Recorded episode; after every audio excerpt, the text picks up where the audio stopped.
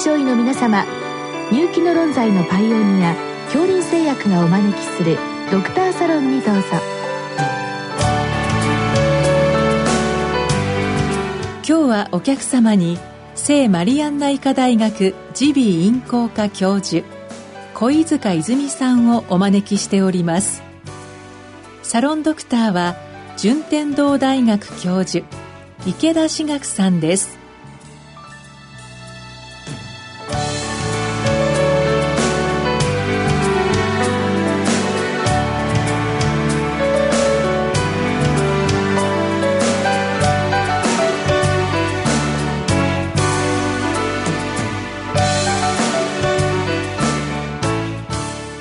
小塚先生よろしくお願いいたします。よろしくお願いします。えー、本日はですね、見舞いに最近リハビリテーションが行われているかというご質問なんですけども、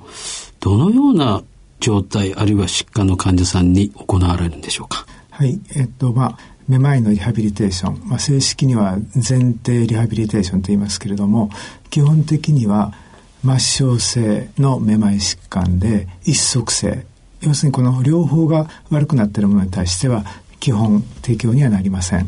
で具体的にはめまいを伴う突発性難聴それから前庭神経炎そして、えー、メニエル病で急性期はダメなんですけどもある寛解期に入ってなおかつめまい平行症が続いているような症例が適用になります。要するに、まあ、右と左を比べた場合に一足、まあ、片っぽの前庭機能が低下しているそういう症例に対しては前庭リハビリテーションが非常に有効であるということが分かっています。どうして片っぽだけなんでしょうかね。それなんか基準が分かってるんでしょうか。はい。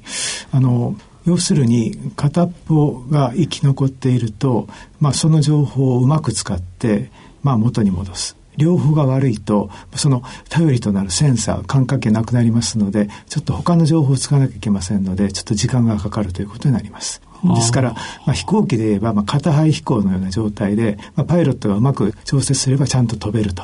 それにはやっぱ少し訓練がいるっていうのが、まあ、リハビリテーションの目的の一つかもしれません。で、あの、どのような感覚を鍛えるんでしょうか？はい。えっと、あの、まず、普段は右と左の内耳が、まあ、要するにおしくらまんじゅう、あるいはこう、綱引き状態ですので、まあ、体はまっすぐだし、目も動かないんですけども、例えば右の耳が悪くなると、体は右に傾きますし、目もゆっくり右に動いてきますので、まあ、検測向きの眼視が出ます。で、まあ、こういう状態になっていると結局その三半規管からあるいは耳石からの情報っていうのは円髄の中の前庭神経核というところに入ります。でそれでまあ検測からも入るんですけどもその中で右と左の前庭神経核の間お互いがギャバのニューロンで抑制し合っています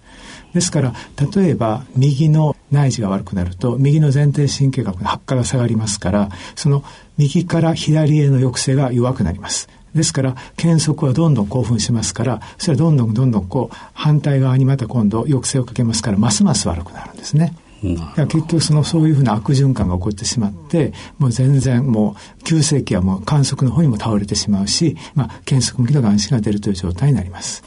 じゃあ逆に、まあ、観測の方に何らかの刺激を加えるということなんでしょうか？で、あの刺激を加えてもあの受容器は壊れてますからそれはダメなんですけどもそうやってみますと実は自然にその悪い方観測の前庭神経核のギャバのリセプターが感度を下げます。ですから感度を下げますから検測の前庭神経から一生懸命こう抑制性の刺激が来てますとそれを受けなくなるようになりますから少しずつ発火が回復します。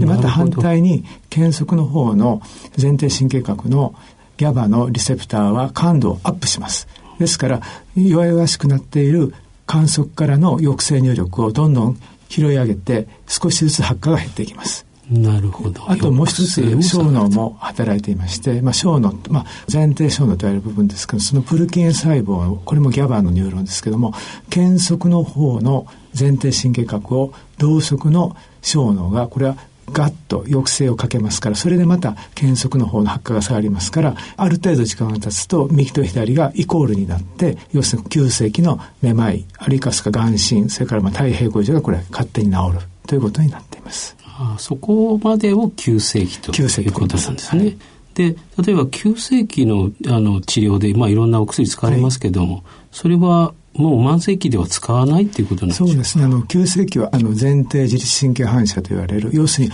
お心嘔吐、こう非常にこう強いです。ですから、もう患者さん、それでもう参ってしまいますので、まあ、要するにもう、精神安定薬、マイナートランキライズを使ったり、生徒薬を使ったり、その辺はもう、その対症療法をとにかくやらないと患者さんも参ってしまいますので、まあ、そういうことをどんどんやります。まあ、それはまああくまでも急性期に限局ということになります。で、まあ、あの、急性期か慢性期かってこう、まあ見分けるっていうのは、はい、やはり臨床症状だけなんでしょうか？えっと、眼神がまあ消える。というのが一番大きいですね。関心が消えるのを一つ目安にする。はいはい、ですから我々反対に患者さんが、まあ、1週間ぐらい経っても眼神が消えなくてもう椅子から立てない歩けないその時は性的前提代償をやってる前提神経円髄とか小脳にやっぱ病変があるんじゃないかなって反対に疑うぐらいなんですね。なるほど。そそこも一つあの鑑別のための目安になるということですね。はいはい、でまた、まあ、その急性期の症状がなくなってきた時には、はい、やはりお薬を少しずつやめてって、そして本当に、まあ、落ち着いてきてるかは、まあ、それで判断するということですそうです。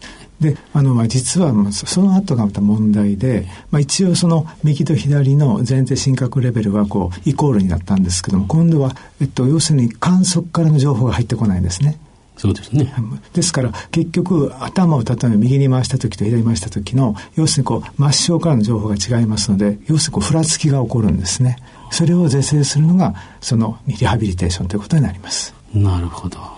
じゃあ、あの、いろんな、まあ、状態を過ぎて、まあ、急性期を過ぎて、あの、慢性期になるということなんですけど、その時に具体的なリハビリの方法は、どのようにされるんでしょうか、いやあの本当にこの前提系っていうのはこう小脳がものすごくコントロールしてますのでその時に例えばもう観測のも耳からの情報がダメであれば他の感覚情報、まあ、視覚もそうですしそれからもう一つは体性感覚の深部感覚っていうのを非常に積極的に使っています、まあ、具体的には、まあ、足の裏からの感覚あるいは肩関節の回転とかもいろんなものを使ってあの元と同じような状態に戻るようにこう小脳が働いてくれます。ですから、まあ、あの、バランスを保つのに、まあ、その耳からの情報と、目からの情報と、そしてまあ体制感覚、深部感覚がこの3つが使われてるんですけども、一番優先権があるのが視覚情報です。というのはあの例えばこう我々こう電車に乗って対向車が動いた時に自分が動いたと勘違いすることもありますしそれからあの長いあの川幅の広い川の上で橋の上から下を見ると自分が動いているように間違ったりすることもあります。ですから要するに視覚情報が大事なので例えばあの右の耳が悪くなって頭を右に振ると目と頭が一緒に動いてしまいます。で左の方に動かす時はちゃんと三半規管が働いて目を右に動かしますから対象物をずっと見ることができます。ですから要するに何か物を見ながら頭部を左右とか上下に振りますと結局それをだんだんと小脳が調節してくれて治るようになってきます。それがまあリハビリテーションということになります。じゃあ何かこうものを見ながら、はい、頭を左右に振ると。左右とか上下とか。上下に振ると、はい、あの左右ですと要するに外側半管だけですけども上下に振りますと前半管と後半管も刺激しますから。あらゆる方向に動かした方がいいと。ただ何かを見ながらっていうのが大事です。何か見ながら左右に振ったり上下に振ったり、はい、ということですね、はい、これは目を鍛えるんですけれどもじゃああの、まあ、体勢感覚はどのように鍛えるんでしょうか、はい、体勢感覚の鍛え方といいます。それを、まあまあ、利用するということですけども、はい、まあ、一番簡単なのは実は杖を使う。杖を使うと手のひらに実は体勢感覚が入るんですね。で、実はこれが入りますと、両方の耳が悪くなった人もこれを使うだけで揺れが3分の2になるという報告があります。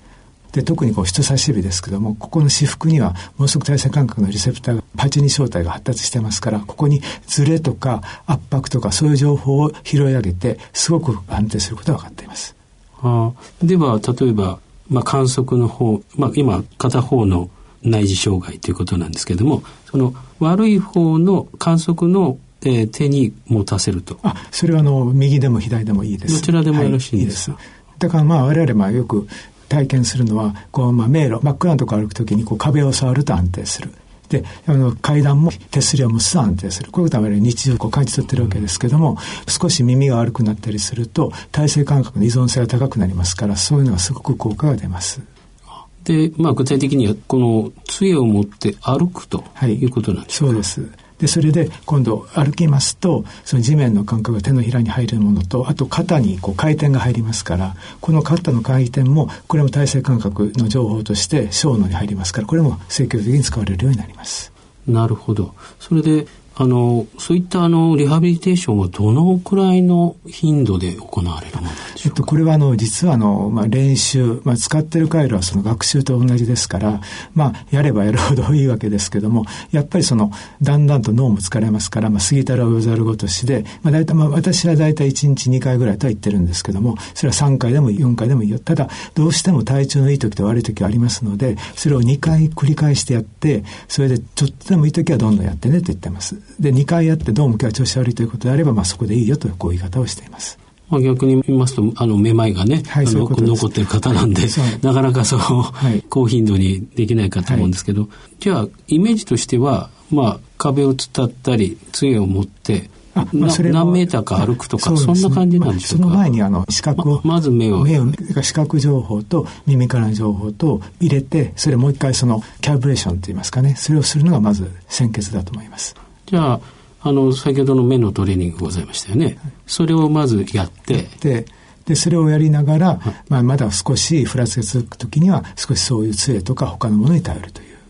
順番はそういうことです、ね、これはあの、一回、例えば、あの、先生方が指導されて、患者さんは自宅でやるということですか、はい、あの自宅でやるのがなかなかこう病院でやるというとこ大掛かりになりますから向こう自宅でできるリハビリテーション十分効果が出ます。あなるほど。じゃあ、まず目のトレーニングやって、はいはい、それでうまくいけばそれでよしそういうことですね。それでももう一歩っている時はまた、他の感覚を、感覚感覚代行と言いますけど、ね、そういうのを利用する。ああ、なるほど。で、こういったあのトレーニング、リハビリをやることによって、どのくらいの方があの良くなるんでしょうか？これはあの、まあ、国蘭ライブラリーというエビデンスがあるんですけども、やっぱこれをやると、やっぱやらないよりも随分いいという。で、優位さはありなんですよ。で、それで、こういう資格を使ったリハビリテーションは、普通のこう、まあ、ラジオ体操がありますね。それよりもやっぱりいいんですね。ででなおかつ有害事象がないというふうに言われています。なるほど。それはやっぱり先生方が先ほどの小脳だとか、はいはい、あの前提核のお話があるような、はい。はい、まあ、ある意味でエビデンスが取れてるので、ね、理屈的にはもう正しいわけですね。はい。ありがとうございました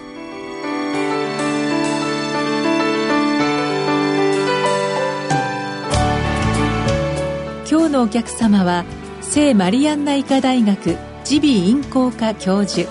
小泉泉さんサロンドクターは順天堂大学教授池田志学さんでしたそれではこれで恐林製薬がお招きしましたドクターサロンを終わります